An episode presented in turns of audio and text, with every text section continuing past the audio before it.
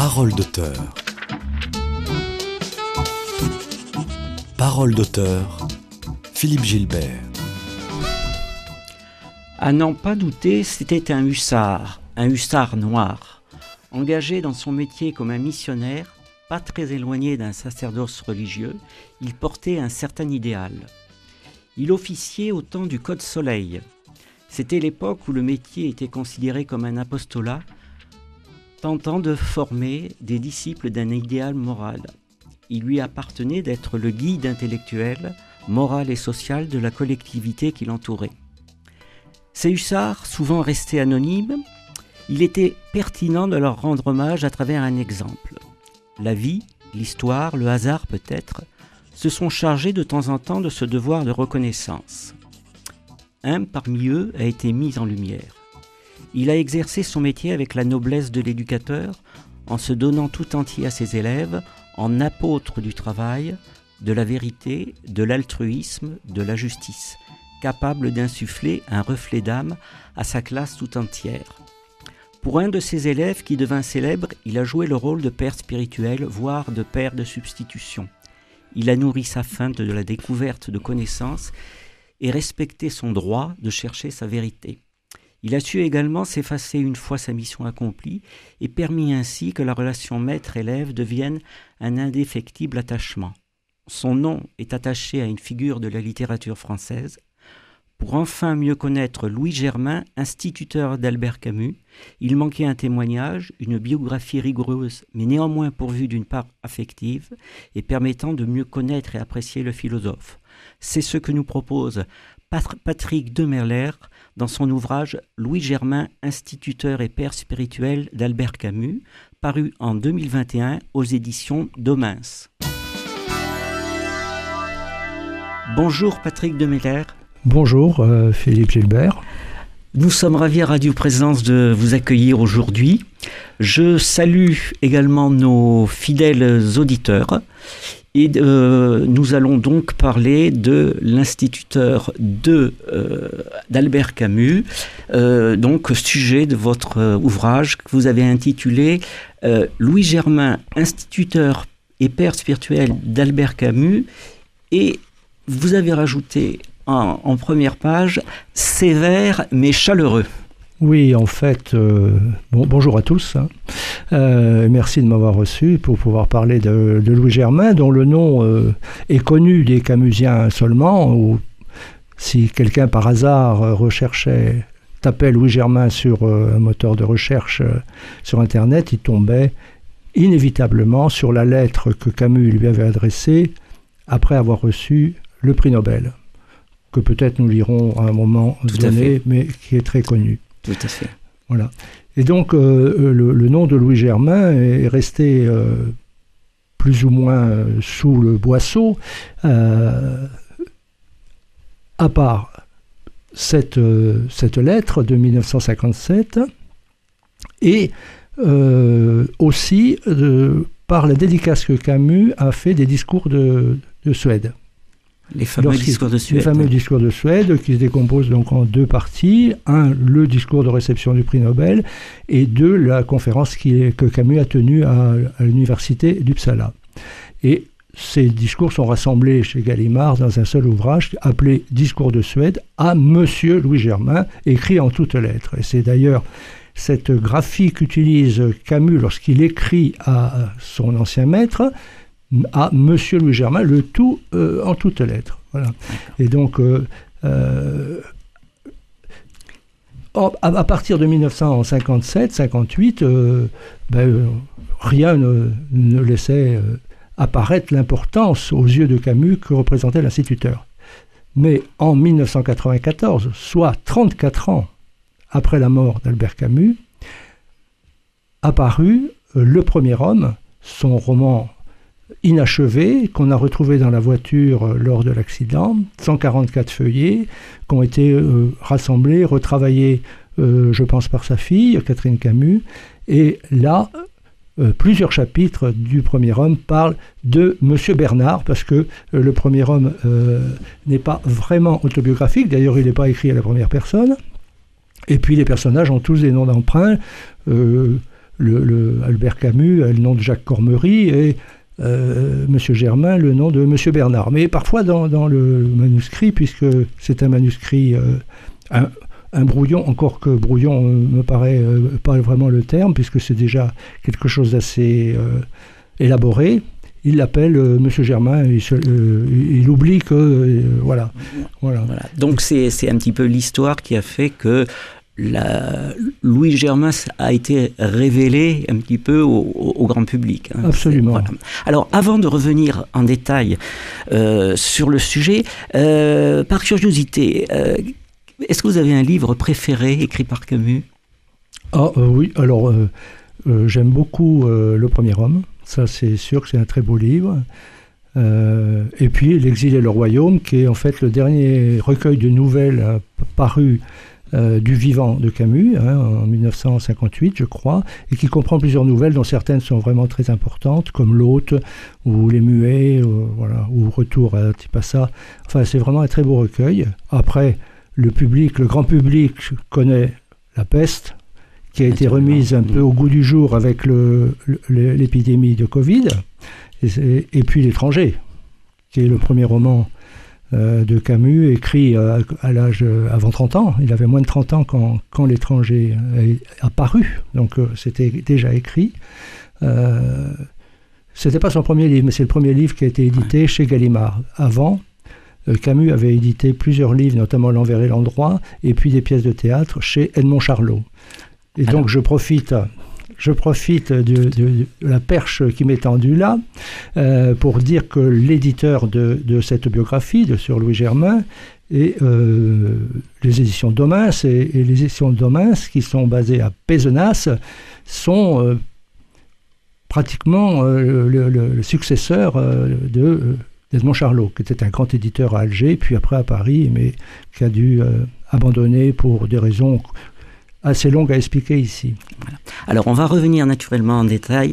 Euh, auparavant, je, souhaiterais un petit peu que vous nous expliquiez ce, un petit peu votre parcours très rapidement.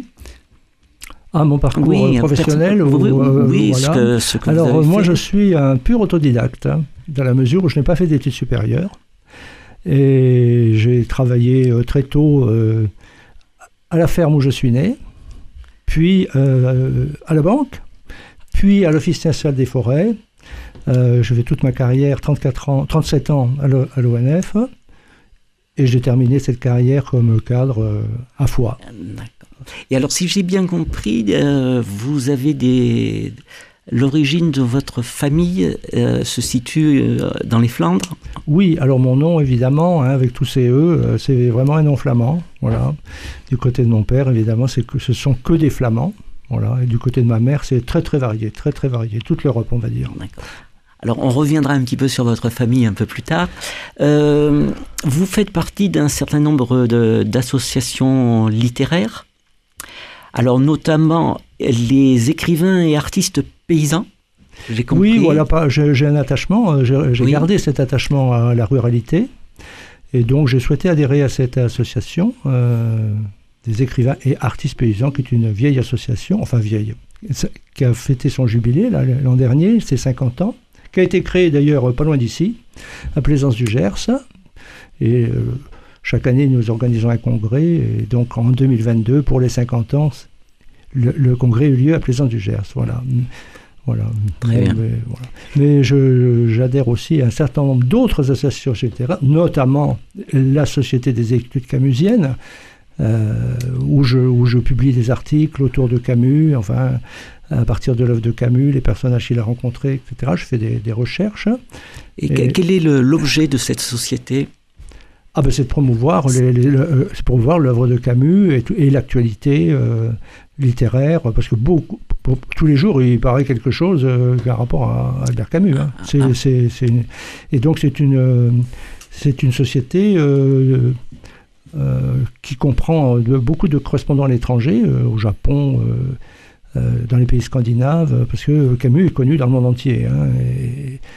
et, donc c'est l'objet de cette, de cette association, de, de cette société Et alors, vous faites partie aussi des, Gourmets des Lettres. Les Gourmets de Lettres, donc euh, célèbre association littéraire toulousaine, euh, à laquelle je suis attaché depuis plusieurs années maintenant, qui organise chaque année un, salon du livre euh, où ben, on, voilà, on peut échanger avec les lecteurs les collègues. Voilà, et où Radio Présence euh, trouve beaucoup d'auteurs qui sont déjà venus ici.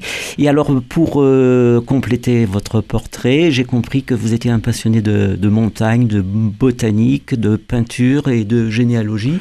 Oui, disons que comme tous les autodidactes, je m'intéresse à beaucoup de choses. C'est pour compenser peut-être. Voilà, donc tout ce qui concerne la culture, que ce soit la, la peinture, la musique, euh, la littérature évidemment mais aussi, oui, la généalogie, parce que les ancêtres, c'est important, hein, c'est les racines, euh, voilà, hein, ce sont les racines, et, nous, nous sommes, le, nous sommes le, produit de ces racines.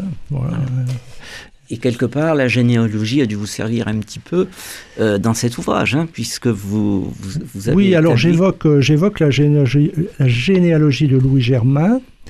je, je, ne vais qu'à la troisième génération, puisque ça explique l'arrivée des Germains à, en Algérie.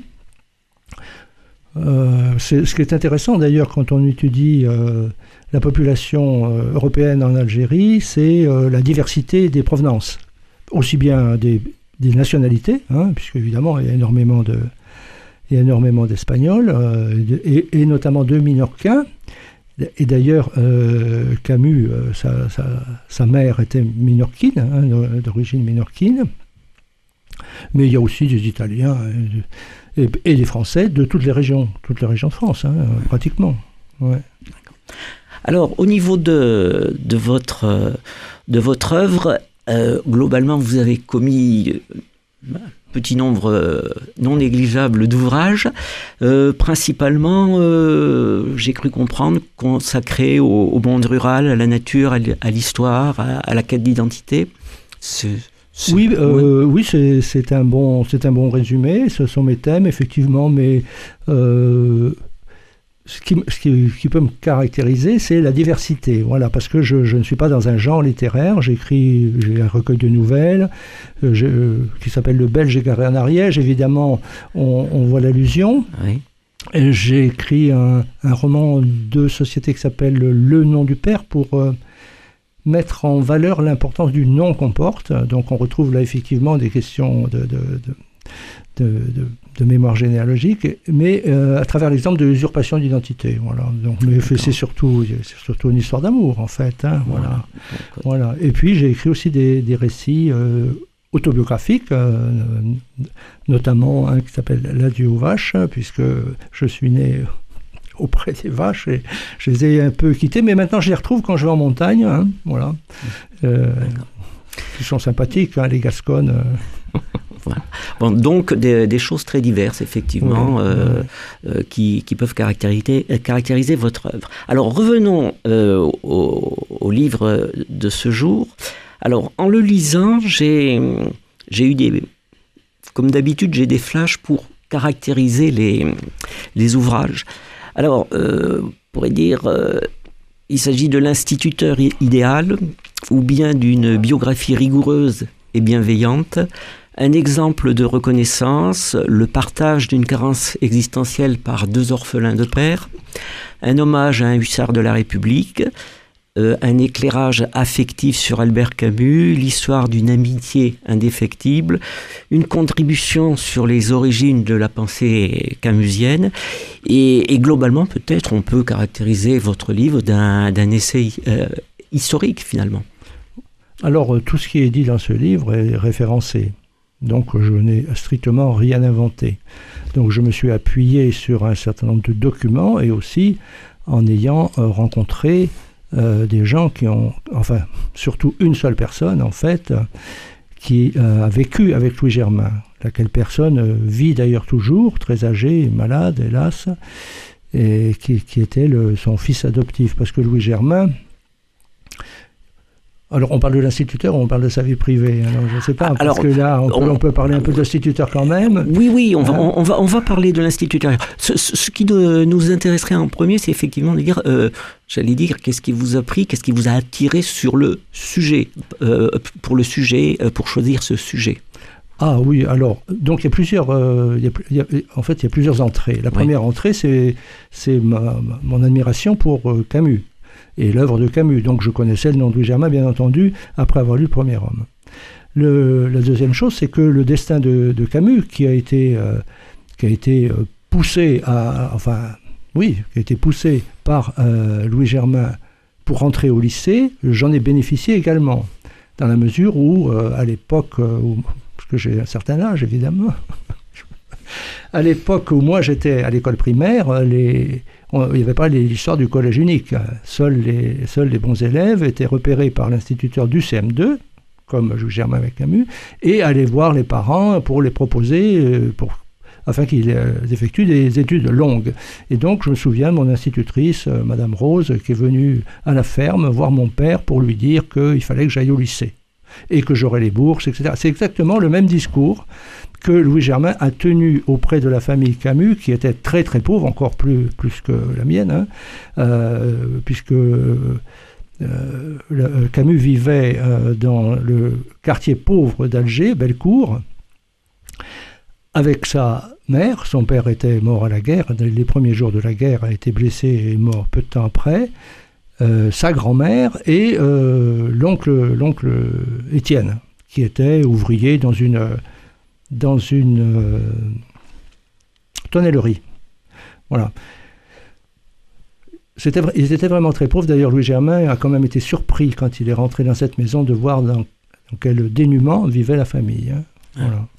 C'est pour ça qu'il leur a proposé euh, non seulement euh, de l'encourager, mais lui donner des cours gratuits et qu'il aurait les bourses et qu'il allait réussir. Et c'est ça. Donc il a réussi à convaincre, la, la- la- surtout la, grand-mère, hein, puisque c'était la grand-mère qui, la grand-mère minorquine dont j'ai parlé tout à l'heure, qui détenait les cordons de la bourse, que peut-être euh, euh, c'était judicieux de ne pas l'envoyer au travail euh, dès l'âge de 14 ans, comme euh, la plupart des, des enfants euh, à cette époque dans ces, dans ces quartiers populaires. Donc là, ça fait deux, deux entrées. Et la troisième, si je ne m'abuse, Alors Et troisième, c'est que j'ai des liens avec la famille. voilà. Alors c'est ça qui nous intéresse. J'ai des liens avec la Oui. famille euh, par ma compagne, et qui, dont, euh, dont le, le- En fait, Louis Germain, c'est le cousin germain de son grand-père. Voilà. Ce qui m'a permis d'avoir des, des contacts avec les ayants droit pour pouvoir publier les lettres. Puisqu'il y on, y viendra, il y a une abondante correspondance entre Louis Germain et Albert Camus, puisqu'ils se sont revus en 1945 dans des circonstances dont nous, sur lesquelles nous, nous reviendrons probablement, puisque là on est quand même loin dans la vie de Louis Germain. Voilà, alors nous allons y revenir euh, en détail, c'est certain, juste après la pause musicale.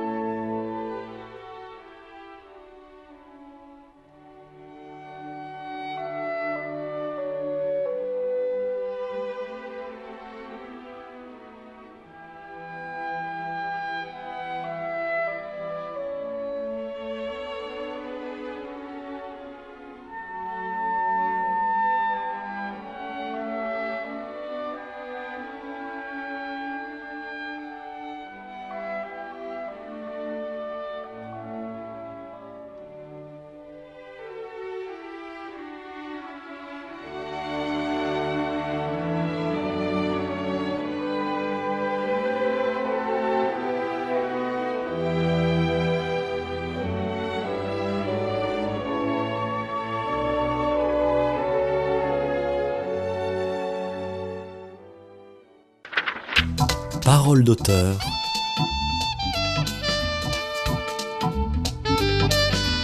Philippe Gilbert.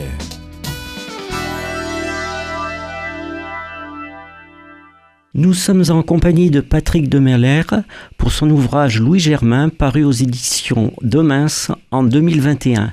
Et nous venons d'écouter un extrait du concerto pour clarinette et orchestre de Mozart. Patrick Demerler, pourquoi ce choix? Ah, c'est tout simple, parce que si Louis Germain est connu comme instituteur, sa grande passion, c'était la musique, et particulièrement la clarinette, qu'il jouait à la perfection D'ailleurs, il faisait partie de l'orchestre de l'Opéra d'Alger comme première clarinette. Il enseignait au conservatoire et j'ai des photos de Louis Germain jeune qui joue de la clarinette en compagnie de toute sa famille parce qu'il est d'une famille de musiciens probablement euh, hérité de, de son grand-père qui était lui euh, militaire. C'est lui qui est, qui est, allé en Algérie euh, les premières années de la conquête en fait comme infirmier major et, qui venait, en fait, qui était né pas loin d'ici. Il était né à Montance, dans le Tarn. Ah. Et il s'est marié à Toulouse, en troisième mariage. Ah, D'accord. Donc il, est, euh, il y a des, des liens avec l'Occitanie. Il y a des liens avec l'Occitanie, même non seulement du côté germain, du côté germain, mais aussi du côté sabi, qui est aussi notre ancêtre, qui sont eux de euh, donc, euh, hein, tout près de Toulouse. C'est comme ça, d'ailleurs, euh, c'est une fille de Rieux qui l'a marié à Toulouse lors d'un séjour dans la caserne. Hein, voilà. D'ailleurs, ce, qui est assez surprenant, c'est que ce Jean-Martin Germain s'est marié trois fois, trois fois avec des couturières. Alors, ah. on peut penser que pour les couturières, qui devaient travailler probablement aux vêtements militaires, c'était un bon ascenseur social que de séduire un, que de séduire un militaire, hein, gradé de surcroît. Alors je signale à, nos auditeurs qu'il euh, y a des, photos auxquelles vous avez fait allusion euh, dans, l'ouvrage, et, notamment euh, Louis Germain avec des membres de sa famille qui étaient musiciens également. Oui, c'est ça. Hein? Alors on le voit, Louis Germain, celui qui tient la clarinette, à côté, de, à côté de lui, il est encadré par ses deux demi-frères parce que sa, maman s'est mariée aussi trois fois. Voilà. Donc il a. Du premier mariage, il est seul, puisque sa petite sœur est décédée en même temps que son père. Euh, donc euh, il a perdu son père très jeune, il devait avoir trois ou quatre ans, même pas. sa petite sœur est décédée à ce moment-là. Euh, et donc sa, sa mère s'est remariée plus tard et elle a eu deux enfants qui sont l'un joue du violoncelle, l'autre du trombone en coulisses. Et puis on voit euh, derrière un violoniste et euh, un contrebassiste et quelqu'un qui n'a pas d'instrument, peut-être un pianiste. Hein, voilà. Et tout ça, c'est de la famille euh, Germain, Garnier, etc. Voilà. voilà. Alors, j'insiste à nouveau auprès de nos auditeurs parce que cet ouvrage est, extrêmement bien documenté dans tous les domaines, que ce soit par les sources, par les, photographies. Alors, je voudrais, Patrick Demerler, euh, vous demander de, commenter un petit peu la couverture du livre qui est très révélatrice elle aussi. Voilà, alors sur la couverture, vous avez deux photos. Nous voyons deux photos, imbriquées l'une dans l'autre. L'une, un, un, aperçu de la classe euh, de l'école Omera, où était Albert Camus et où enseignait Louis Germain, sur laquelle on voit le petit Albert qui doit avoir 4 ans, là, quelque chose comme ça. Au-dessus de lui, d'ailleurs, il y a son frère aîné, puisque Albert Camus avait un frère aîné qui s'appelait Lucien, comme son père. Et on y voit aussi euh, les deux fils de Louis Germain, sur la même photo. C'est très intéressant. Et alors, la, deuxième photo, nous sommes en 1957 et on voit le roi de Suède remettre le prix Nobel Albert Camus. Et donc, tout, en fait, toute la vie euh, d'Albert Camus tient entre ces deux photos. Entre euh, l'école, qui, a été pour lui révélateur de son intelligence, hein, de sa curiosité, et puis de sa sensibilité aussi, puisque une anecdote qui est racontée dans le premier homme relate le, fait que Louis Germain, qui lui avait réchappé à la, guerre de 14, hein, malgré ses blessures, qui étaient finalement pas trop grave. donc il est revenu, euh, euh, enfin avec une petite pension, mais enfin voilà, il avait été blessé à la bataille de Newport. Et donc il lisait les Croix de bois. Il lisait les Croix de bois qui venaient de paraître hein, d'Angeles. Et euh, l'émotion, l'émotion du petit Albert était telle qu'il pleurait. Et donc ça, ça, ça, ça, la corde sensible de Louis Germain, parce que Louis Germain n'était pas un homme, c'est un homme sévère, hein, comme dit Camus quelque part dans une interview, sévère mais généreux. Hein. Louis Germain été touché par, par ses larmes et, donc je pense que ça a contribué à, à l'attachement aussi. Hein, parce que si,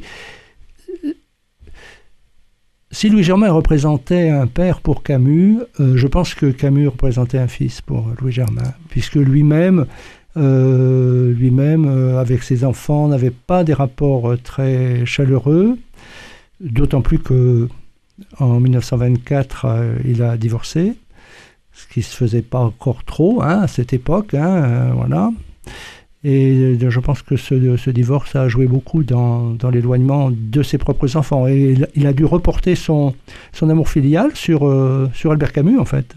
Et est-ce qu'il n'y a pas un rapprochement à faire avec le fait euh, également que Louis Germain lui-même était orphelin de père aussi? Absolument. Il était Louis Germain. Et, pardon, il était orphelin. Et, mais ce qui, ce, qui, ce qui les rapproche le plus, je pense, c'est l'attachement à la mère. Aussi bien Camus, on sait, hein, sa mère, c'était c'était vraiment son, son grand amour en fait. Hein. Euh, il avait beaucoup de respect pour sa mère qui elle-même euh, ne savait pas lire, bien entendu. Personne ne savait lire chez à part son frère, mais euh, sinon la génération qui l'a précédé, sa maman ne savait pas lire, la grand-mère non plus. Et d'ailleurs, le premier homme est, dédicacé à, sa mère, à toi qui ne pourras jamais lire ce livre. C'est terrible. Hein et cette femme parlait très peu, très effacée, et Camus l'aimait énormément. Et je pense que Louis Germain aussi restait attaché à sa mère. D'ailleurs, euh, il félicite Camus un moment pour lui dire Ah, toi, tu es de la bonne race, tu restes attaché à ta mère. donc, un, autre point de. Oui, euh, Qui, les rapproche. Qui les rapproche, oui. Alors, sur la couverture, euh, vous avez évoqué la photo lors de la remise du, du, prix Nobel en 1957. Et c'est à cette époque-là que euh, Camus va écrire une lettre à, son ancien instituteur et on peut dire que c'est à partir de cette lettre que euh, Louis Germain va acquérir une certaine notoriété. Euh, pas du tout. Pas du tout? Non, puisque cette lettre était une lettre privée. Elle, ah, n'a été publiée, elle, a été publiée depuis l'avènement euh, d'Internet, en fait. Hein. Donc à cette époque, là, nous sommes en 1957, donc c'est une lettre absolument privée. D'accord, mais qui, qui a contribué par, la suite, bien sûr, à faire connaître le Germain. Oui, oui. Alors, est-ce que euh, vous pouvez nous en lire un, extrait? Oh, mais je peux vous la lire en entier. Elle est assez courte. Hein, elle est assez courte. Donc, elle a été écrite le 16 octobre 1957. Cher Monsieur Germain, donc écrit en toutes lettres, hein, comme toujours, Cher Monsieur Germain, j'ai laissé s'éteindre un peu le bruit qui m'a entouré tous ces jours-ci avant de venir vous parler un peu de tout mon cœur. On vient de me faire un bien trop grand honneur que je n'ai ni recherché ni sollicité. Mais quand j'ai appris la nouvelle, ma première pensée, après ma mère, a été pour vous. Sans vous, sans cette main affectueuse que vous avez tendue au petit enfant pauvre que j'étais, sans votre enseignement et votre exemple, rien de tout cela ne serait arrivé.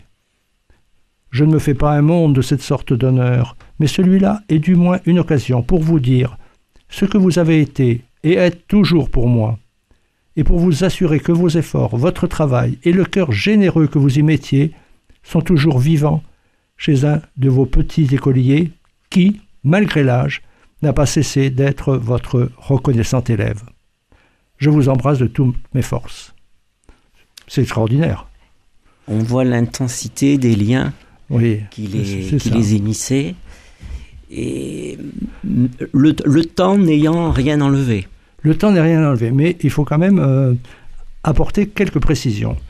Entre euh, l'école Omera en 1920, euh, de 20 à 23 et 1957, il euh, n'y a pas eu un grand silence entre euh, Louis Germain et Albert Camus, puisque Louis Germain se trouve à Paris à la fin de la guerre de 1945, 39-45. Camus est à Paris et Louis Germain cherche à retrouver son élève. Il lui envoie une lettre euh, au journal Combat. D'ailleurs, il n'y est plus, mais bon, la lettre suivra. Et on pourra la lire si on a le temps.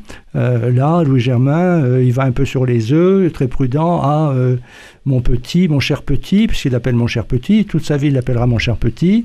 tu vas être bien étonné, savoir qui t'écrit, qui, ose t'écrire, toi qui es si occupé et tout, voilà. Et à partir de là, euh, euh, Louis Germain et Albert Camus vont entamer une relation d'adulte à adulte. Quand il ira à Alger, Camus ira visiter euh, Louis Germain,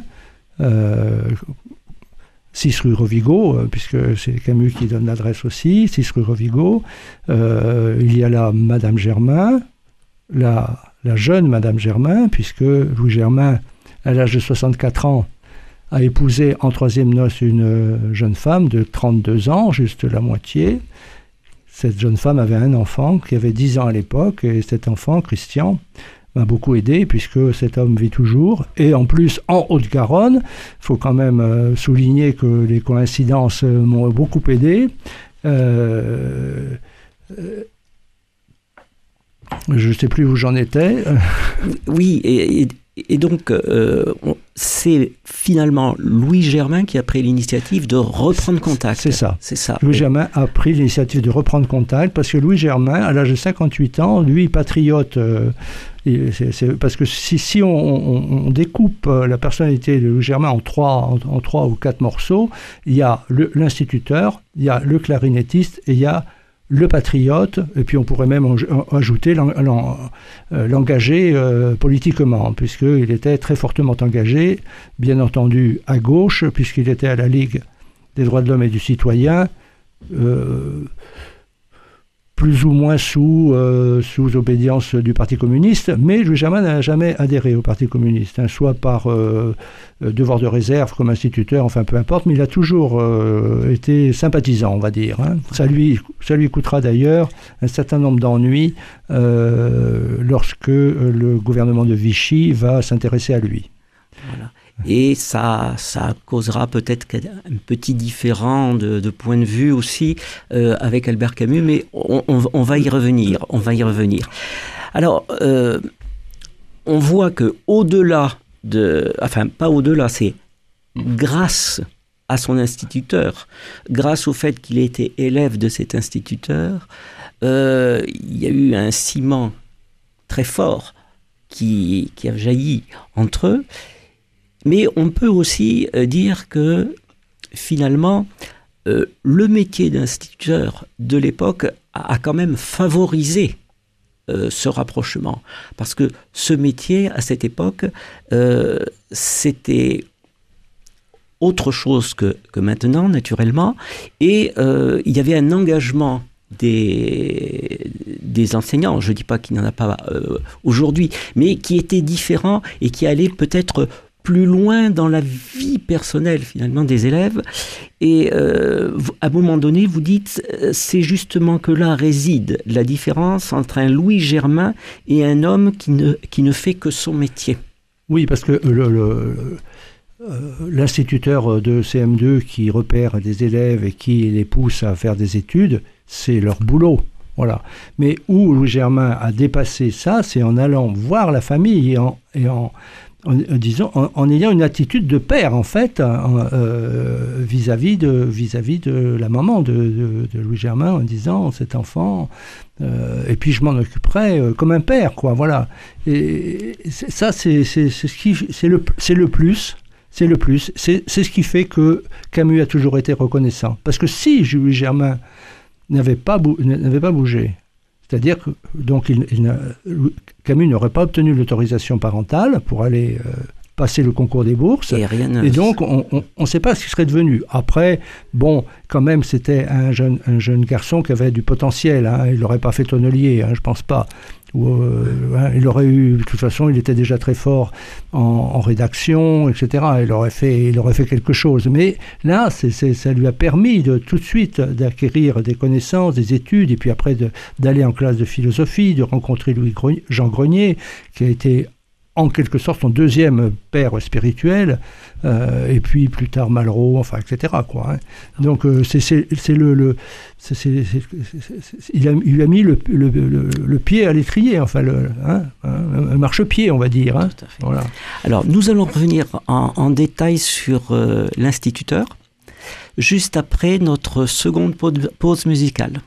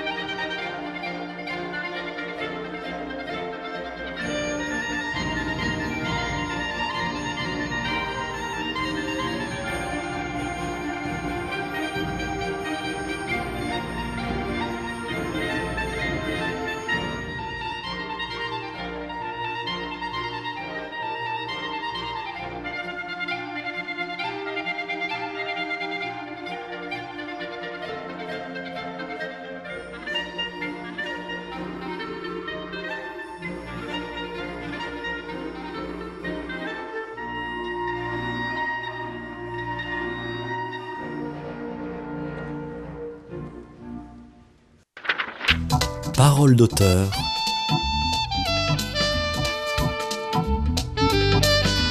Philippe Gilbert.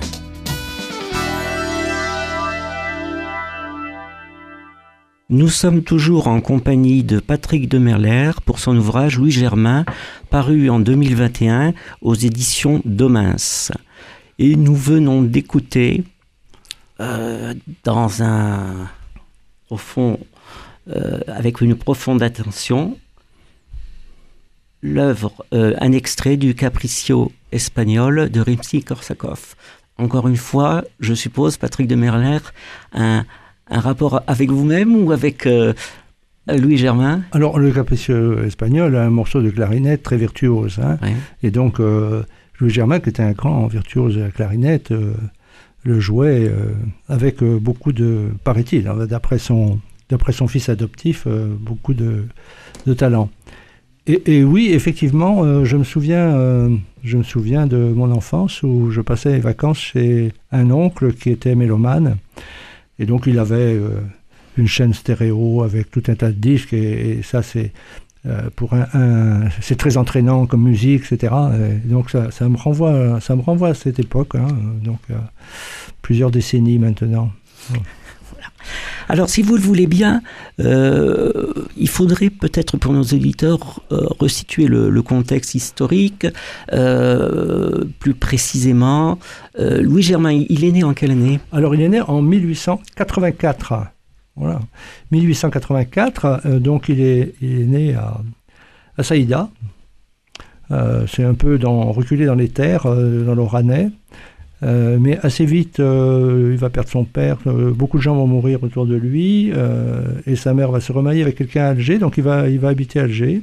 Je ne sais pas où il a été à l'école primaire, mais peut-être, il avait 7 ans quand il est venu à Alger, donc peut-être à la rue Omera aussi, ou, une, une, école à laquelle il a été instituteur plus tard. à 20 ans, il est à l'école normale d'Abou donc il forme les instituteurs vraiment à, à cette époque c'est une formation très très complète, euh, y compris, euh, y compris euh, agricole. Hein. Il cultivait la vigne, le, jardin potager, et puis ils apprenaient la musique, l'arabe. L'arabe. Le Germain parlait l'arabe très avec beaucoup de beaucoup de facilité. Il était très ami avec les, Arabes. Hein, de ce côté-là, c'est peut-être ce qui a favorisé son, son son engagement euh, dans, dans l'action politique euh, à gauche et puis aussi après dans euh, son choix, son choix de, d'être pour l'indépendance. Pour l'indépendance. Et d'ailleurs, il, il, est mort à Alger après l'indépendance, donc il n'a pas suivi tous, ces, tous ces pieds noirs qui sont rentrés en France en 1962. Germain est donc est, né, est mort donc en 1966, il avait donc 82 ans de sa belle mort, je pense. Hein, voilà. Ça, j'ai pas réussi à savoir s'il avait eu une maladie ou quoi, mais enfin peu importe. Il est enterré au cimetière El Ali à Alger. Et sa veuve, sa veuve a vécu quelque temps après lui en Algérie, puisqu'elle était, elle travaillait aux assurances à la MGN, enfin la mutuelle des, instituteurs. Et malheureusement, elle était d'une santé fragile et elle est décédée assez jeune. et voilà son corps, son corps est en France, euh, en Haute-Garonne. Voilà. Et donc, à, 20 ans, à 20 ans euh, Louis Germain euh, sort de l'école normale et il est rapidement nommé à Miliana. C'est au sud d'Alger, pas très loin, une centaine de kilomètres d'Alger. Et c'est là qu'il va, c'est aussi à Miliana qu'il va, qui va se marier, qu'il aura des enfants, qui va adhérer même à la loge maçonnique, mais qui ne reprendra pas après Alger. Et puis arrive 1914 la mobilisation, cinq ans de, cinq ans de,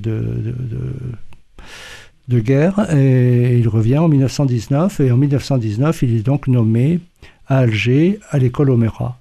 Ça colle exactement avec l'entrée d'Albert Camus à l'école primaire.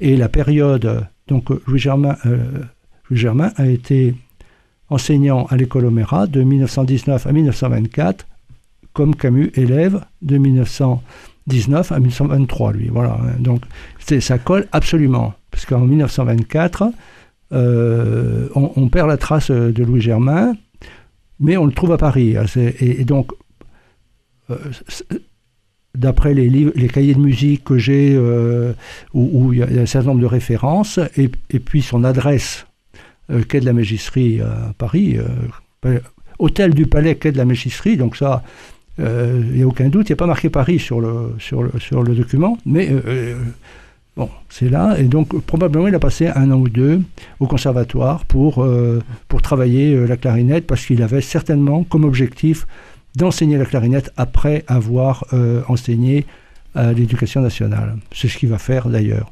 D'accord. Donc, c'est à, cette époque que Camus rencontre son, instituteur.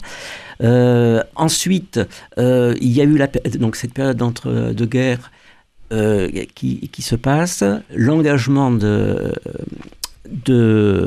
Germain dans, dans, dans, cette guerre, ce qui fait qu'au total, je crois, il aura fait à peu près 10 ans de... Ah oui, sous l'uniforme. sous l'uniforme. Oui, oui. Bon. Sans compter les périodes de... Parce qu'il était réserviste, hein, oui. période de réserviste. Alors, ce qui, est, ce qui, est, quand même assez surprenant, donc... Euh, Suite au débarquement des Alliés le 8 novembre 1942 en Afrique du Nord, débarquement qui a entraîné en représailles l'occupation de la zone sud par les Allemands, qui était zone libre, donc le 11 novembre c'est fini, en représailles du débarquement des Alliés.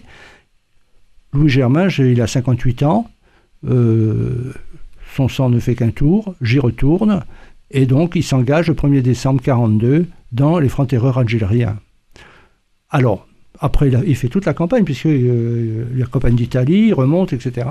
Et donc, il termine sa guerre euh, au, quartier général d'un état-major quelconque euh, à Paris. Ce qui lui donne l'occasion, évidemment, de renouer avec Camus et, et d'entamer avec lui une relation amicale de très, de très grande qualité. D'ailleurs, la, correspondance, euh, la correspondance entre Camus et Louis Germain figure dans, ce, dans cet ouvrage.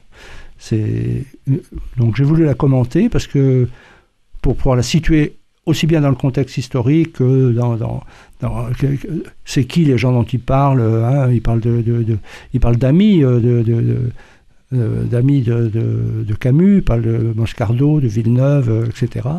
Et et donc j'ai bon, voulu euh, aussi euh, commenter ces, courriers. Alors ce livre est, très très riche, il serait difficile de, d'aborder tous les sujets que, que, vous traitez. Euh, au-delà de ça, j'ai une, première question. quand on parle d'instituteur à cette époque-là, on parle du Code Soleil. Est-ce que vous pouvez nous expliquer très rapidement, parce que je crois qu'il nous reste moins de 10 minutes maintenant, en quoi consistait ce Code Soleil? Ben, le Code Soleil, euh, c'est un, c'est, un, une sorte de, Bible euh, pour les enseignants. C'est Monsieur Soleil hein, qui l'a publié en 1920 par là. Et donc là, euh, c'est vraiment, tout est repris d'ailleurs dans votre introduction. Euh, vous avez bien, vous avez bien résumé la chose, hein, le sacerdoce, l'exemple. Euh, et d'ailleurs, les, services, les sévices corporels sont déconseillés, fortement déconseillés dans le Code Soleil, mais d'après Camus, hein, d'après Camus et d'après aussi son fils adoptif, Louis Germain utilisait ce qu'il appelait son sucre d'orge, c'est-à-dire un bâton pour euh, corriger euh, les élèves récalcitrants ou qui n'apprenaient mal leurs leçons, etc. Euh, l'efficacité, enfin bon, on peut maintenant, il serait, il serait, on l'aurait viré, hein, l'enseignement, il, aurait, il, aurait, il aurait, des difficile, il aurait des procès sur le dos. mais à l'époque, il faut reconnaître que tous sortaient de l'école en savant lire, et, en sachant lire et compter. Dès, le 12 ans, quoi. Hein. Alors moi, je ne connaissais pas le Code Soleil. J'encourage tous les, tous les auditeurs à aller voir en détail en quoi ça consistait, parce que quelque part, effectivement, même si c'est paraît pas plus tellement adapté à notre époque, on se dit que quand même il y avait, il y avait des choses positives et qu'il y a eu donc des résultats. Alors, rapidement, ce qui était très intéressant dans votre ouvrage également, c'est le regard de Camus sur son instituteur et le regard de Louis Germain sur Camus. Est-ce que très rapidement, vous pourriez nous donner une vision de ces deux regards?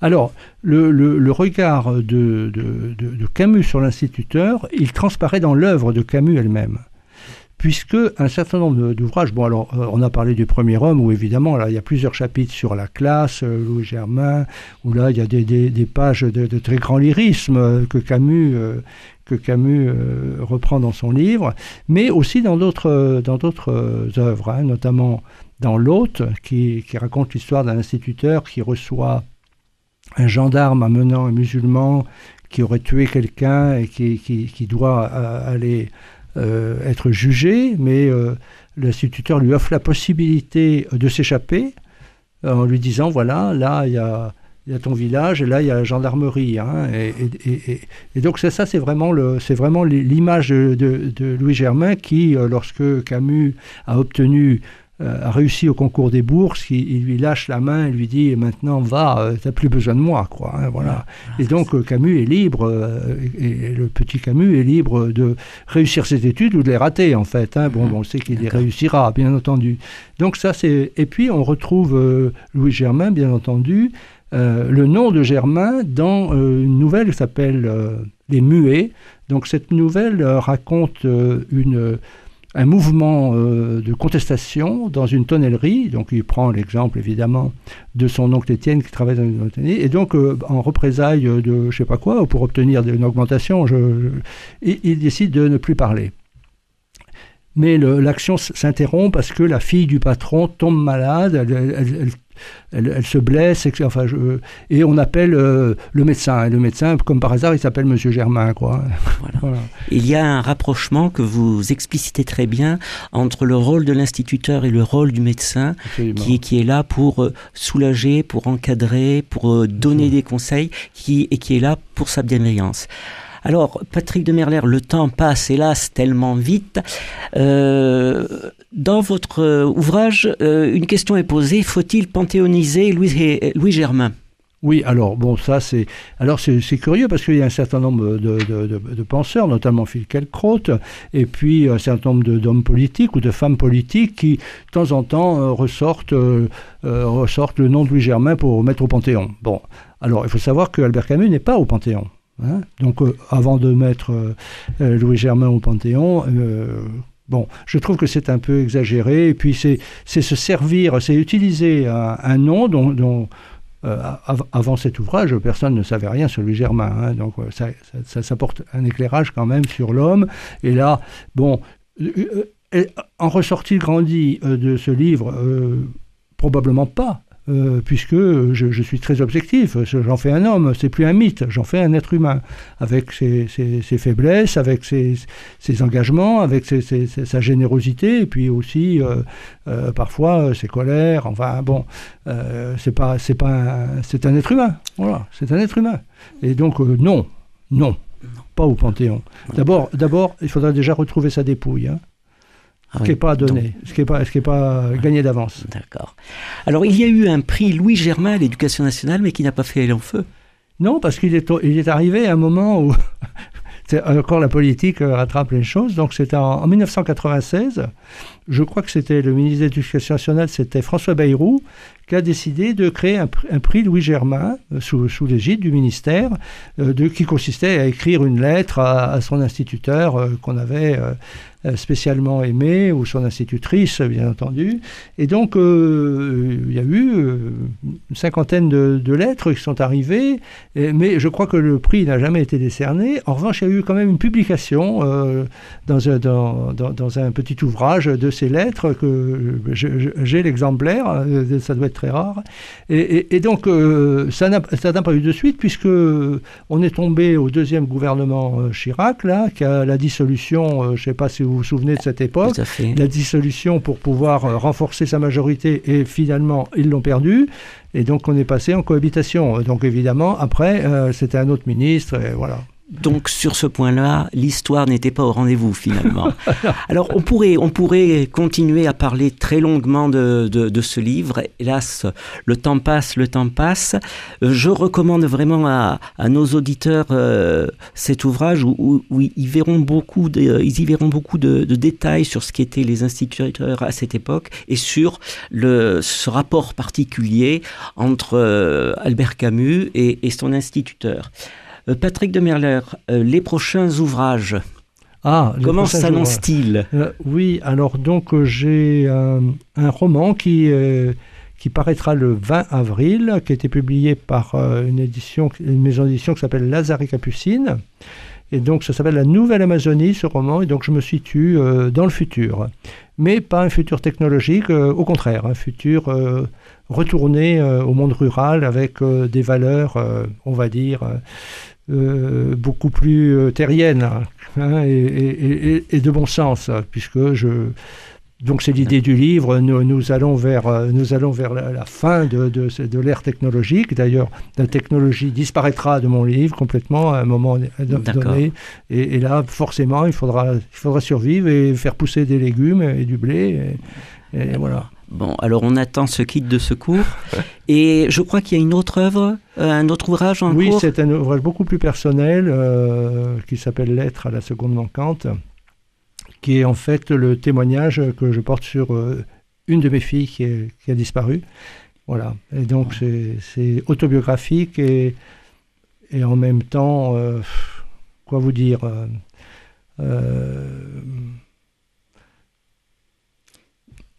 très, très, très personnel. Bon. Oui, c'est personnel. Bon, écoutez, euh, merci d'être venu. Ben, merci à vous de m'avoir reçu. Ça m'a fait. J'ai passé un bon moment avec vous. Nous avons appris beaucoup de choses et je rappelle à nos auditeurs euh, le titre de votre livre, Louis Germain, paru aux éditions Domins en 2021.